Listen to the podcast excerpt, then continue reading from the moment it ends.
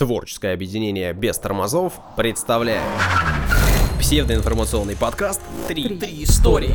Три микрофона. Три ведущих». Три истории. Внимание, прослушивание шоу вызывает привыкание. Слушай подкаст Три истории. И не говори, что мы не предупреждали. Это развлекательно-познавательный подкаст «Три истории». Сегодня мы поговорим о территориях. о красной и желтой карточках. И о тайне чисел. У микрофонов Данил Антоненков. Дарья Лебедева. И Александра Нищук. Псевдо-информационный, псевдо-развлекательный. Интересно, какой Подкаст. сегодня получится. И на самом старте я хочу поблагодарить всех, кто уже подписался на нас, всех, кто оставил комментарии и всех, кто активно участвует в всяких разных обсуждениях, делает это и в личных сообщениях, и на стенках. Тебе Спасибо лично вам. пишут? Пишут, высказывают мнение, критикуют, э, иногда хвалят. Очень приятно. А когда критикуют, не очень приятно, но очень полезно. Хорошо. Вот, делайте это, продолжайте, нам это важно. Значит так, в личных сообщениях Сашу критикуйте, нас Дашей хвалите. Да, ну и это можно сделать ВКонтакте и в Телеграме, там у нас есть канал, три истории, находите, записывайтесь, подписывайтесь, как-то подключайтесь. Мгм. Отбивочку, пожалуйста. Даня, Оу, а вот если я не буду говорить тебе ничего, сможешь сам себя подвести? конечно, Ну, я, давай. я Данил, да, сейчас буду рассказывать историю. Давай. Первая история. Давно мы, кстати, не говорили о спорте, да? Ну, Помните? некоторое время не говорили. А, да, Давай, давненько. давай вспомним, о чем ты говорил. Ты говорил о плавании как-то. Да, один раз. а, Говорил о теннисе как-то. Это в самом начале, да. О баскетболе дважды говорил. Дважды, да. И о футболе. И о футболе один раз. Да. И сегодня будет опять об футболе, Сань. Ну, да. прекрасно, я рад. А- Даша вообще... Я уже начинаю разбираться. Да, да, потихоньку. да. Ну вот, ради Даши все. А точнее, не о футболе, а об одном из элементов правил. А, Помните, я рассказывал вообще о правилах, да, и там было очень много всего. И в 18-м подкасте, по-моему, как они зародились, как развивались. Коротко напомню, что там 7 декабря 1863 года Коб Марли сформулировал для английской футбольной ассоциации правила футбола, которых было всего 13, потом они развивались, и потребовалось более 100 лет, чтобы прийти к привычным уже э, э, нам красной и желтой карточкам. Мгм. То есть 100 лет играли э, без горчишника. Интересный факт. Вот. Значит, и так. Даш, ну ты-то в курсе, что в футболе есть красные, э, желтые и бирюзовые карточки? Бирюзовый определенно есть, да. Но это в женском только. Главное, чтобы он умел отличать, да, различать. Аквамариновый от- отличается от бирюзового. Да, иначе женщины уйдут с поля, взбунтятся, конечно. Значит, итак, в начале 1960-х годов потасовки между футболистами на поле приобрели массовый характер. То есть до этого так потихоньку, и а тут разошлись. Как И- на хоккее? ну, практически невозможно было это все контролировать. И многие матчи заканчивались э, массовыми практически побоищами. Естественно, некоторых даже увозили в больницу, потому что народу много, 11 на 11, судей э, меньше намного, попробуй-ка их разнять. И э, кульминацией э, вот этих безобразий стал футбольный чемпионат мира 1962 года в Чили. И э, надо немножко о нем рассказать. Вообще, футбольный чемпионат 62 года, он э, отметился вот именно э, такими баталиями не э, с мячом, а вот э, с кулаками, как говорится. Вот матчи между Советским Союзом и Югославией, игроки обеих команд, к примеру, не удержались, до- тоже дошло до, до э, кулаков э, и устроили, соответственно, драку. Нечто похожее произошло в ходе игры между Германией и Италией. Это все на одном чемпионате. Все на одном. То есть это не единичный случай, вот в чем прикол. В матче между Чехословакией и Испанией вратарь несколько минут, несколько минут потерял сознание после удара по голове. На матче между Аргентиной и Болгарией это все один чемпионат. Несколько футболистов тоже получили серьезные травмы. А вот матч, в котором встретились команды Чили, то есть э, команда, э, принимающая чемпионат, и Италии, позже э, даже прозвали битвой при Сантьяго. Битвы. Битвой, так да. все серьезно то есть, было. э, то есть, ну, представьте, если матч получает название, да, причем Сантьяго, ну, потому что в Сантьяго проходил этот матч. Главное, чтобы не великое стояние на реке Угре. Э, Да, да, мама. ну, это любой матч на чемпионат России по футболу. Да, я уже догадалась. Значит, в бой шли руки и ноги, да. В какой-то момент пришлось э, вызывать на поле даже полицию. Сборная Чили победила со счетом 2-0 в том матче, но... А Я думал, в драке. Ну, в драке тоже какой-то счет, наверное, был, да? Там же как, там попадание в голову считается только, да? Значит, все были недовольны, недовольны судейством, а главным судьей той игры был э, некто Кеннет Астон. И его этот матч, естественно, потряс до глубины души. А что Такого- делать, да, да, человеку? такого он не видел, да? И вот цитата. «Я не футбольный матч судил, а разбирался с военными маневрами. Так он написал позднее матч в Сантьяго. Астон перестал заниматься судейством уже в следующем году. Связано это или два события или нет, неизвестно. Возможно, что да. В 66 году вошел в состав комитета судей ФИФА, то есть стал э, серьезным чиновником. И да- Функционером. Функционером, да. И даже возглавлял комитет вот этот, но уже в более поздние года, в 70-72. И именно на этой должности ему пришлось э, разбираться с новым скандалом который возник э, в четвертьфинале уже чемпионата мира 66 года, то есть э, на следующем чемпионате, между Аргентиной и Англией. Британским полицейским пришлось увести с поля судью из Германии Рудольфа Крайтлайна. А после того, как э, на 36-й минуте тот распорядился удалить капитана аргентинской сборной Антонио Ратина. Ну, то есть удаляли без карточек, ну просто. То есть удаление Иди, происходит. Да, вон. выхо- уходи, э, карточек не было. Уговорами удаляли, жестами. И один из спорных моментов э, Крайтлайн рассудил в пользу англичан, а вот этот Ратин стал протестовать. Э, Судья распорядился его удалить с поля, и, как рассказал потом вот этот э, Крайтлайн, выражение лица Ратина было достаточным для того, чтобы я понял, что он э, говорит и что он имеет в виду, хотя мы друг друга не понимали. Тот говорит по-испански, Э, Вот. а Судья по-немецки, естественно, но по-английски еще чуть-чуть. И, э, в принципе, Ратин отказался уходить с поля, утверждая, видимо, жестами, что э, не понимает, что хочет Como судья. estás? Да, да, что происходит? sprechen. Играем, играем. Дальше. Так, где мяч?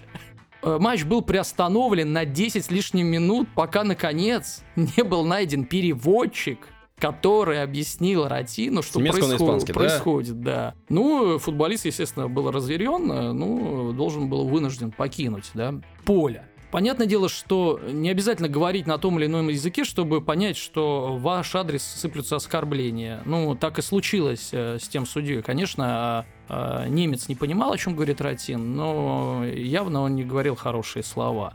Но когда человек достигает такого уровня ярости, что плохо воспринять происходящее, лучше, конечно, убедиться, что правила истинны абсолютно всем, а решение рефери демонстрируется, ну, как-то не словами, а Жестом. Да, даже, ну, ну, невербально, да.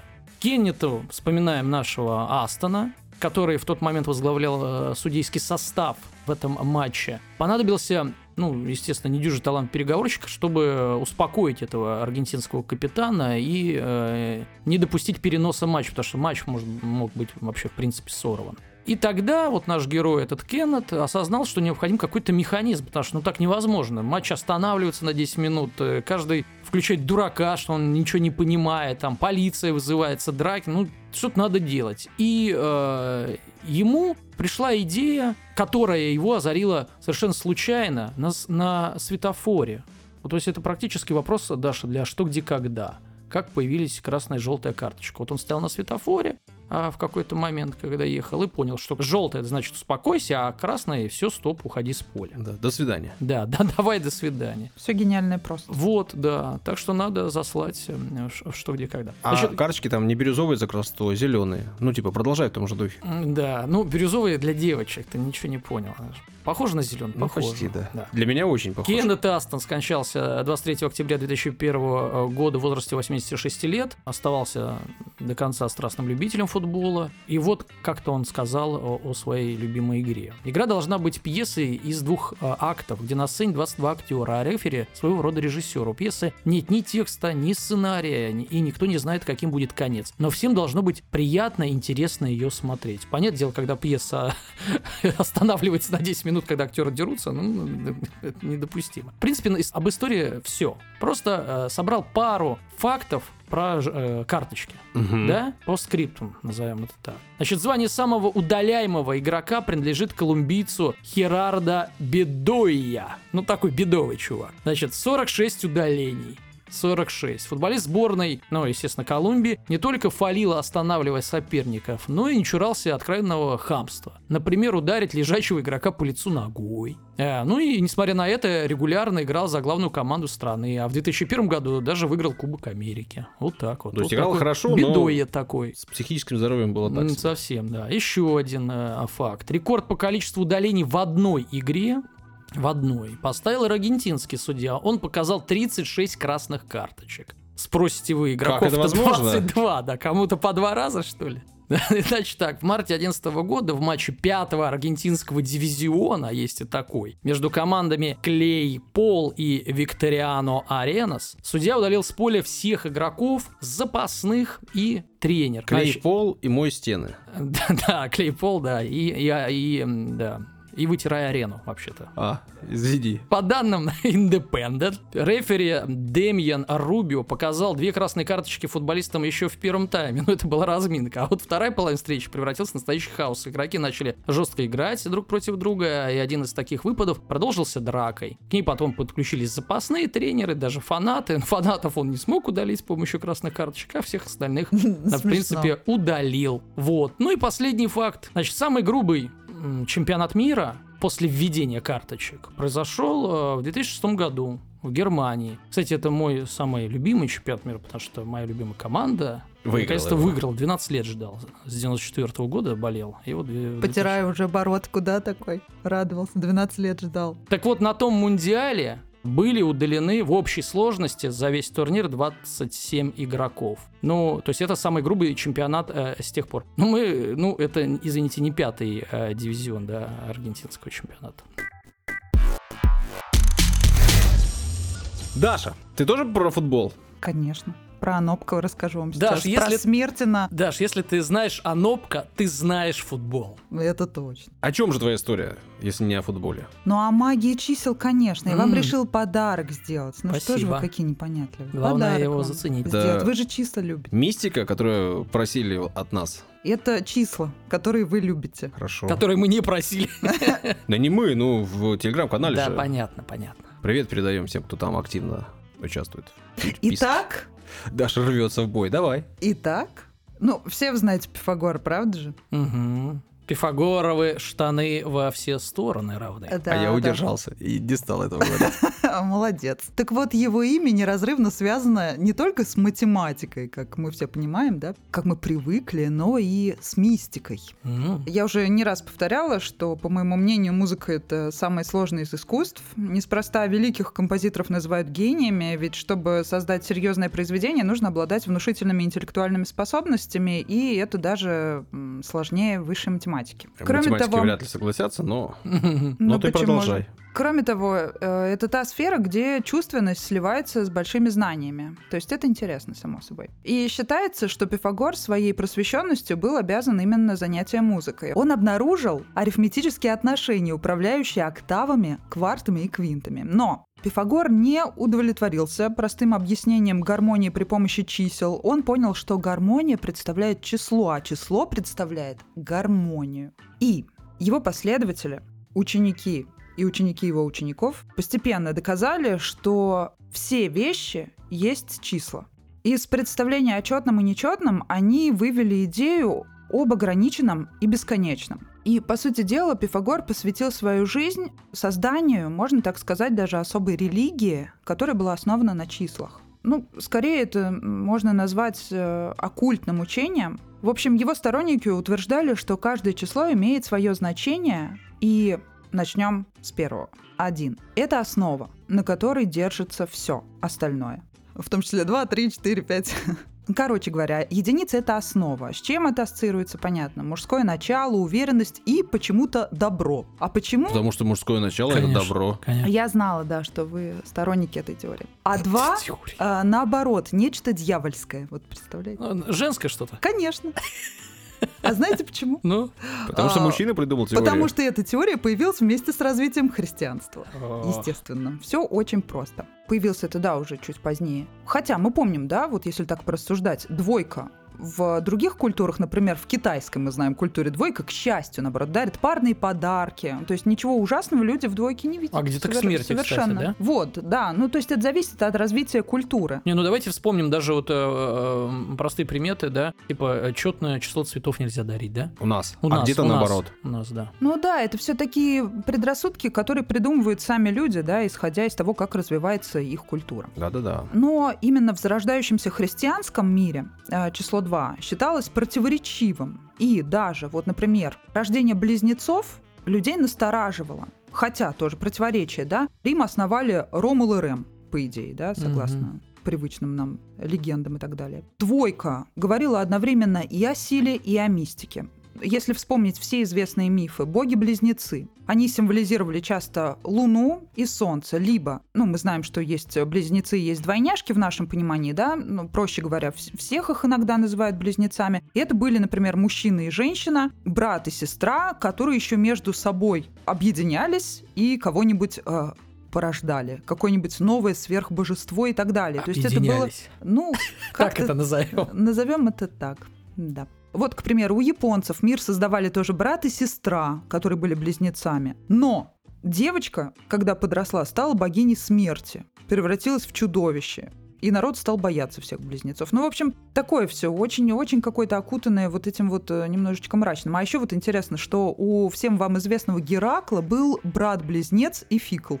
Но никто его не помнит, да? Как обычно. А у брат-неудачник. Да, да, да, да, да. И у Прометея был такой. Так. Звали его Эпиметей. Но брат-удачник, его никто не склевал наверное. Ну, ты не знаешь его судьбу, может, ну, там да. еще хуже все закончилось. Если у Прометея имя а, означает «глядящий вперед», то имя вот брата Прометея переводится как «глядящий назад» и даже «крепкий задним умом». Поэтому, ну, не знаю, кому больше а, повезло. Обидно. В истории, по крайней мере, его имя не так ярко прозвучало, скажем а еще раз, так. еще раз скажи как. Эпиметей. Да, вот запомним. Если, да, запомним, если вы хотите оскорбить человека, но так, чтобы он не догадался. Эпиметея назовите. Да. И неспроста люди всегда э, боялись зеркал, отражений в воде, водной глади. Поэтому и гадают все вечно на зеркалах, да, строят вот эти вот э, отражения, вот эти вот тоннели бесконечные, там кого-то видят, кто-то мерещится. Некоторые даже медитации на этом строятся. Это все, конечно, Вызываем очень, э, Толстого. Это все очень интересно. Дух. А вот число 3 считалось идеальным. Оно э, соединяло типа мужское угу. и женское начало, угу. поэтому оно считалось очень красивым. Ну и три измерения пространства. Но заметьте, чтобы получилось красиво, надо сложить мужское и женское, а не перемножать. Плюс это прошлое, будущее и настоящее. Четверка – это уже земное число, которое связывали в основном с трудом, и, конечно же, с тяжелым, с учетом того, когда э, возникали все эти мысли по поводу чисел. Как это объясняли? Единица давала точку, двойка позволяла провести линию, тройка давала возможность получить плоскость, а четверка уже, ну вот когда получаем число 4, была гарантия твердости. Не знаю, как они так э, об этом рассуждали, это очень странно. Ну, это запасная Нет, точка. Ну, это измерение, 3 плюс 1 да? запасная. Один точка, два линию провешь, три, да, да уже это... идет э, как бы. Это Нет, три плоскости определяет. Четверка это уже получается объемно, три измерения. Понимаешь? Да, время. И это уже все сущность. Нет, это уже, ну, если Четвертое относительно измерение. чисел, Саш, ты не понял вообще. Я знал, что вам эта тема Единица очень понравится. это точка. Я точка. понял, две точки это линия. Линия. Три точки да. плоскость. Один это точка. Да. Два ну. это значит один а и два ты можешь соединить. это уже объем, то есть это в трех плоскостях, понимаешь? Ну. А когда ты говоришь про время, это уже пять получается. Ладно, подумай над этим. Так вот, пять. Сумма, соответственно, двух и трех. Его связывали это число с чувствами, с пятью, всем известным. И считали тоже противоречивым. Какие пять чувств? Осязание, обоняние. Ты ждешь, что мы продолжим? Ну, думаю, да. Ну, Нет, ладно. я только могу вспомнить э, попытка, попытка номер пять. Все правильно. Зрение, вкус, слух. Шесть. Было свадебным символом. Его называли, хотя странно, да? Почему? Вот у меня вообще не да. Вот-вот. Его называли числом любви, mm и оно считалось совершенным. Ну и, конечно же, самым мистическим считалось число 7, угу. так как это единение духовной тройки и материальной четверки. То есть везде противоречие, как всегда, везде противоречие. На тот момент было известно 7 планет, 7 э, дней недели, 7 дней сотворения, все это связывали, вот мистика. Число 8 для последователей Пифагора – это число справедливости и полноты. Оно было максимально материалистическим, как мы уже понимаем, угу. да, две четверки. Угу. И так как я уже вначале говорила, что все это связано с музыкой, да, занимаясь музыкой, Пифагор вообще ему все это в голову пришло, и так как в полный аккорд входил 8 нот, для человека это служило мерой по Пифагору. Ну, мы понимаем, да? От до до до. Угу. 8. Угу. Октава. Да, все верно. Ну, октава считается как 8. А, а не 7, как обычно все говорят, 7 нот. Ну, в общем, все поняли. А число 9 было символом новой степени совершенства. Представляете, девятка это совершенство. Угу. У вас вот какие вообще любимые числа? Вот скажите мне. Мне семерка нравится. Вот, мне тоже 3 и 7, Саша, 3 тебе? тоже ничего. Я вам расскажу историю. Короткую, Так, но ой, очень... ну начинается. История в истории, давай, Александр Онищук бороду почесывает, историю какую-то клюкует, туда стал, опирается, трясется, ну. Когда я учился в первом классе, э, у меня был Ничего сосед, который сидел за мной. Саша, извини, но я думал, что ты начнешь э, с э, третьего тысячелетия до нашей эры. Не-не-не. Ну. Когда я брал... Это было там самые первые месяцы обучения. Мы записывали трехзначные цифры какие-то. И этот человек записывал первую циферку, там, скажем, 123 было число. Он записывал красиво, а вторую так себе, третью уродливо писал. И учительница у него спрашивала, почему так? Ну что, это? что Устал. ты, почему? Он говорил, первое число это я, вторая это мой друг, а третье это мой враг. Ой-ой-ой. А я думала, ска- это вы! Ну, в общем, у них были такие отношения, так что да, возможно, это она и была. Ну, слушай, это, это очень милая история. Какой чувственный друг. Ну, Не, он так не вот- был мне другом, просто одноклассником. Ага. Это все так говорят, ну, один мой одноклассник, понятно все, кто рисовал. Но вот если бы этот одноклассник, будем называть его так, рисовал Да. бы девятку, то он на- нарисовал бы ее, скорее всего, красиво, потому что все-таки 9, как я уже сказала, это совершенное число. Мгм. Оно обладало циклическим свойством. Почему? Догадаетесь? Ну да, потому что все обнуляется потом 0 и 1. Ну, все замыкается, так я понимаю, нет? Не, потому Ну, что... от- у нас 9 цифр, да? Ну, нет, отставить 10 цифр с нулем. После Нет. девятки Нет, скидываемся. таб- от таблицы... Обнуляемся. От таблицы умножения отталкивайся. А, Ну, что тебе понятно? Потому что на какое бы число вы не умножили девятку, оно дает всегда само себя. 9 на 9, 45, 4 плюс 5, 9.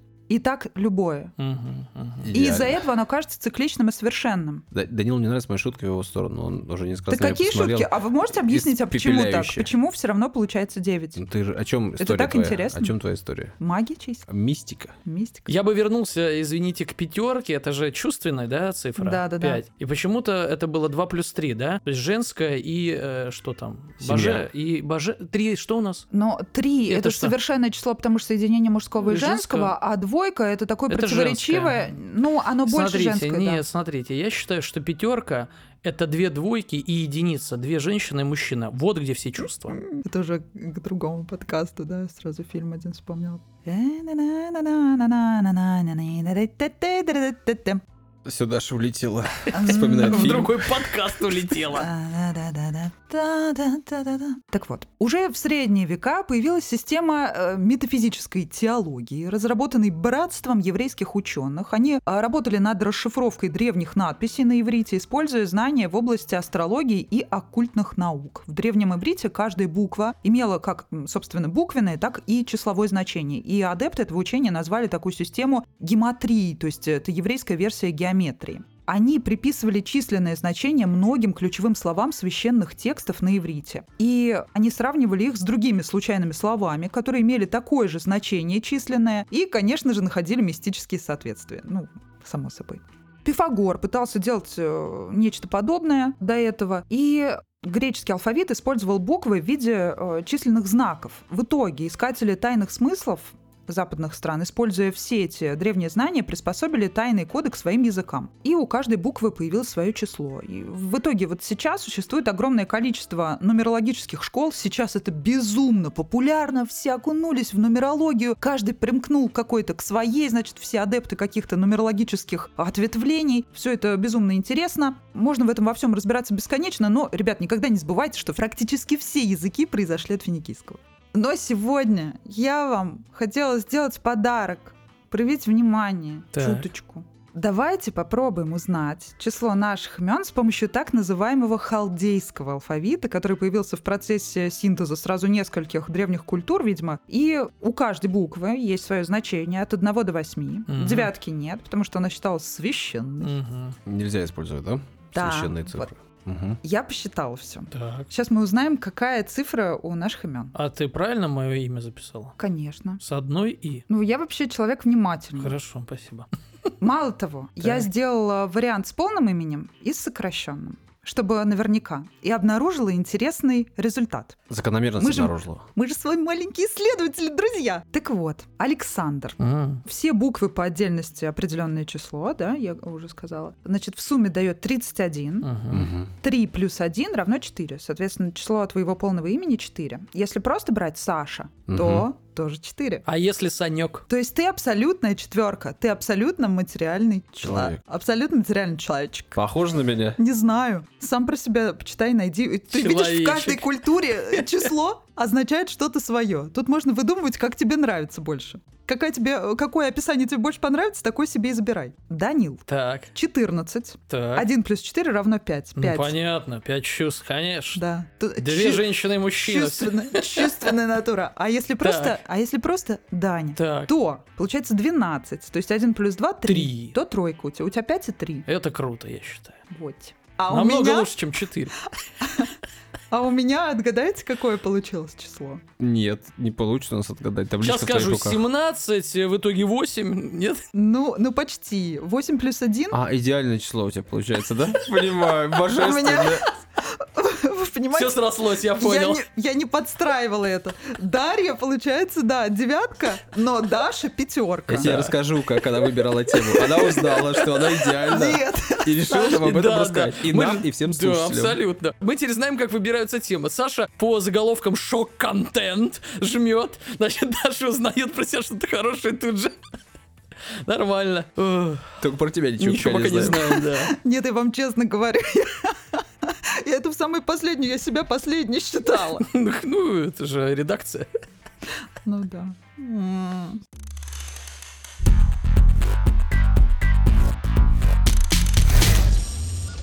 19 ноября 1493 года Христофор Колумб в рамках своей второй экспедиции к берегам Индии достиг Большого острова. Остров был безымянным. Ну и, конечно же, он дал ему имя. Назвал он его Сан-Хуан де Батиста. Вот, э, де Батиста, ну, понятно, португальский, да, потому что плыл он из Лиссабона. И в переводе... Батишта. да-да-да. Святой Иоанн Креститель. Остров Святого Иоанна Крестителя. Вот. Однако сейчас такого острова вы не найдете на карте. Ну, по крайней мере, я не нашел. Может быть, он есть, но я не нашел. А этот остров совершенно точно называется иначе. И называется он э, сейчас э, по-испански. Переводится он с испанского как «богатый порт», и называется он Порто-Рико.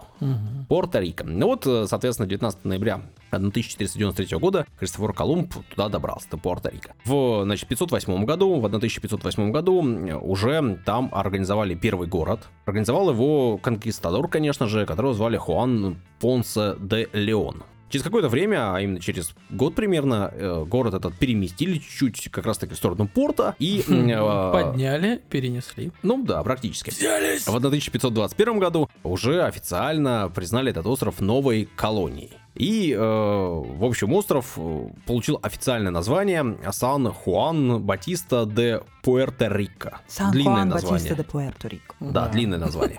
И, в общем, это длинное название просуществовало 225 лет. Но за это время, конечно же, путаница получилась страшная, потому что моряки люди не самые образованные. В то время были, ну, по крайней мере, те, что там работали, да, ну и все время все путаница была.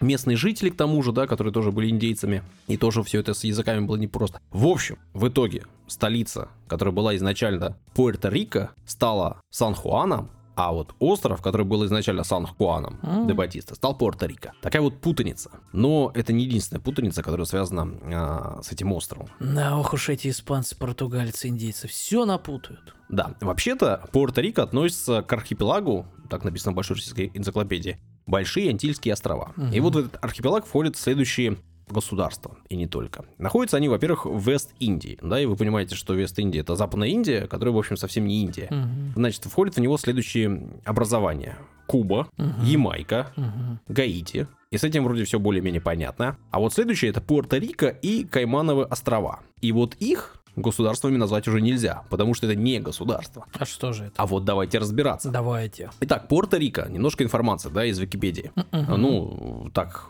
проще всего найти информацию, которая, в принципе, там достоверна. А ты полез в Википедию или открыл? Мне интересно, какой ты глагол э, используешь, когда... Википедию я лажу, а вот большую российскую энциклопедию открываю. Да, значит, полез в Википедию, увидел площадь. Площадь 9100 э, квадратных километров. Так. Для понимания. Кипр, например, занимает 9250. Ну, как Да. Кипр. Ну, примерно. Люксембург, который, в общем, вполне себе страна, 2586. Мгм. Сингапур 778, Бахрейн 771, ну, какой-нибудь Сан-Марино 60 километров. Мгм. Да. А Монако тоже государство. 2 квадратных километра. Мгм. Вот, ну, для понимания. Монако. А, например, государственное образование Мальтийский э, орден. Мгм. Это вообще три здания. Мгм. Окей, по населению. По переписи населения 2018 года есть разные данные. Тут вот конкретно по 2018 году могу сказать, что 3 миллиона 200 тысяч человек. Для понимания, в Уругвае и в Монголии, да, 3 миллиона 400 тысяч, ну, то есть очень сравнимы. В Армении 3 миллиона почти, в Литве 2 миллиона 700 тысяч, в Словении 2 миллиона 100 тысяч. Ну, в общем, значительно меньше есть население и вполне себе странное. Конечно. В Андоре, например, 76 тысяч населения всего-навсего, а в Сан-Марино 35. Мгм. А здесь э, 3 миллиона 200 Да тысяч. нормально. Очень даже прилично. То есть и есть и земля, есть и люди, но нет государственности. Вообще ученые считают, что первые люди, вот первые поселенцы, оказались на этом острове примерно 4000 лет назад. Давненько. Уже, значит, э, не позднее, чем 400 год нашей эры, здесь э, появились индейцы Игнери. А еще чуть позже, значит, появились следующие племена, которые организовали там вполне себе культуру. И, в принципе, значит, есть история, есть культура, есть население, есть все. Политической воли нет государство образовать. Как я и сказал, с 1521 года это была испанская колония. И, в принципе, в разные периоды времени э, начинались серьезные разговоры о суверенитете этой испанской колонии. Самые такие серьезные э, и прям уже основательные проходили в 19 веке. Время было такое. И в самом-самом конце, например, в 1898 году остров э, получил достаточно много автономий и э, даже автономное правительство. То есть, в принципе, все шло к тому, что вот-вот ребята станут государством. Так. И почему бы и нет? И вдруг. И вдруг началась испано-американская война. 25 июля 1898 года, именно в тот самый год, американские войска вторглись на территорию острова, захватили ее, понятно. Значит, в целом, э, в ходе того военного конфликта они также отжали себе Кубу, Филиппины, остров Гуама, ну и Пуэрто-Рико. Соответственно, в 20 век э, богатый порт вошел уже территорией находящийся под оккупацией США. Мгм. Ну, потом был договор мирный, и, в общем, по этому самому мирному договору этот самый Пуэрто-Рико Испания передала американцам, помимо всего прочего. При этом до 1947 года, ну, то есть, в принципе, следующие почти 50 лет, управлялась, конечно же, она губернатором, а губернатора, конечно же, назначали в США. И до 1946 года эти губернаторы были не уроженцами Пуэрто-Рико.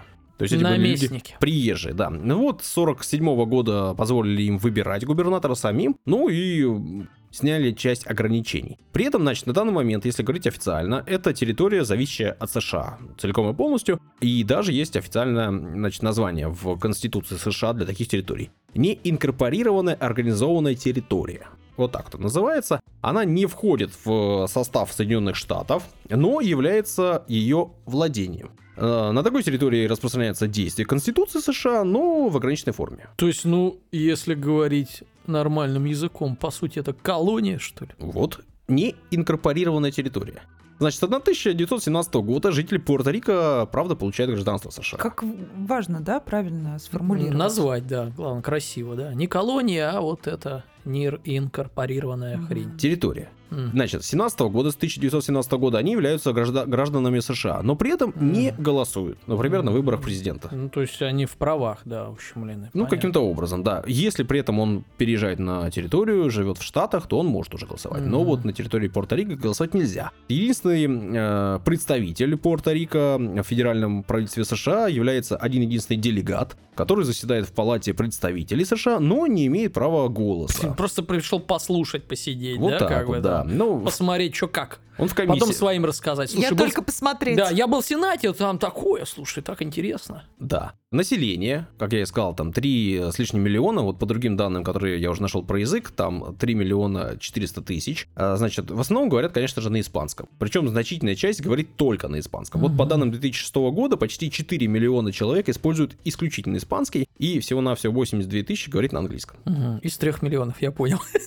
Да. которых ты говорил вначале. Да, из чет- 4 миллиона по-испански говорит и 82 тысячи говорит по-английски. Начиная с 1967 года, как я и сказал, эм, также проходили разные реформы, и вот с 1967 года проходят референдумы. Ну, как быть дальше? То ли оставаться территорией, то ли получать автономию, то ли становиться штатом. Мгм. Ну, потому что, почему бы и нет. Большое количество этих самых референдумов было. Вот последний был как раз таки во время выборов президента США. То есть там в США, в Штатах выбирали президента, а у них был референдум. Так. Как быть? И что выбрали? Ну, разные варианты, в разные годы разные проценты. Ну, вы же понимаете, референдум дело такое. Самое интересное, что... Нет, не понимаем, у нас давненько его не было. Ну-ну-ну. Самое интересное, что итоговый, итоговое решение, конечно же, принимается не на референдуме, а принимает его Конгресс США. Ну То и... есть, эти, э, нет, пуэрто, пуэрториканцы могут изъявить желание, например, стать штатом. Да, а, высказать а- мнение. А, Конгресс должен принимать, да? Да. Вот, Ну и же- Конгресс раз за разом говорит, что все хорошо, территория это прекрасно, будьте территорией. Ага. А те голосуют, чтобы э, присоединиться, да? Ну, сейчас э, большинство, да, по последним вроде как...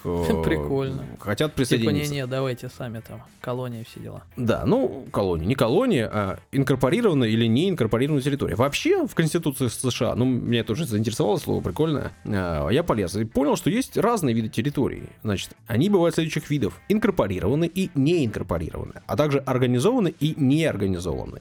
Значит, что такое инкорпорированная территория? Это территория, на которой Конгресс США установил действие Конституции США в полном объеме, включая представление граждан, людям гражданства. Такая территория считается неотъемлемой частью США и не может быть выведена из э, состава США. В противоположность, вот эта неинкорпорированная территория, да, она не входит как бы в состав США, но является владением.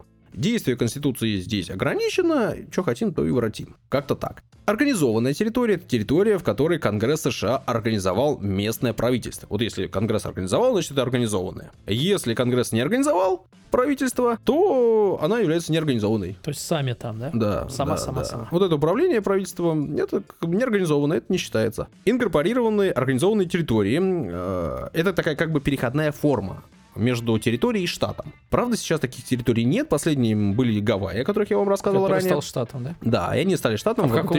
1959 году. Мгм. С тех пор э, инкорпорированных, организованных нету, зато есть инкорпорированные неорганизованные территории. Например, таким является атолл Пальмира. Он располагается в приэкваториальной зоне Тихого океана э, к югу от острова Гавайи. Интересно, что это такое атолл, что-то вдруг принадлежит Мгм. США. Значит, в Википедии указано, что сейчас на острове находится в разное время от 4 до 20 человек из частной компании, которая занимается, значит, э, охраной природы, а также из Министерства внутренних дел США. Мгм. 20 человек, с ума сойти. Да, но они, видимо, там находятся в командировке, важные очень. Также есть не инкорпорированные организованные территории. Например, это Гуам, который находится в западной части Тихого океана, Северные Марианские острова в западной части Тихого океана, Пуэрто-Рико, о котором я говорил, Американские Виргинские острова в Карибском море, в общем, разбросаны по разным частям света такие территории. Есть неинкорпорированные, неорганизованные территории. Например, Американская Самоа в южной части Тихого океана, остров Уэйк, это атолл в северной части Тихого океана, атолл Мидуэй и еще множество всякого разного, например, риф Кингмент. Самая высокая точка этого рифа находится на уровне одного метра над морем.